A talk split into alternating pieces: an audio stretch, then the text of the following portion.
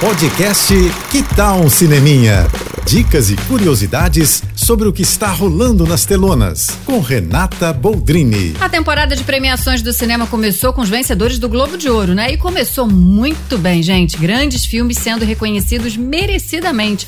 Um deles acaba de chegar às telas e eu te falo que é imperdível. Os Rejeitados, que deu o Globo de Ouro de melhor ator de comédia musical para o Paul Giamatti e atriz coadjuvante para esplêndida Davine Joy Randolph. O que esses dois, mais o novato Dominic Sessa, fazem em cena é de derreter qualquer coração de pedra, sabe?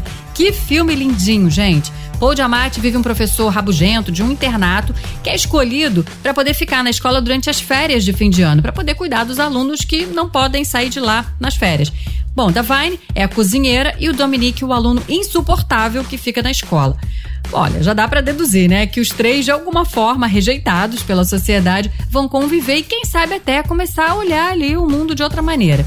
A premissa, gente, é até batida, meio clichê, mas a forma como o diretor Alexander Payne desenvolve essa relação e a forma como ele encerra essa jornada é que faz de Os Rejeitados um primor de filme. É aquela historinha que deixa um gostinho acridoce, sabe? Não perde não, tá nos cinemas.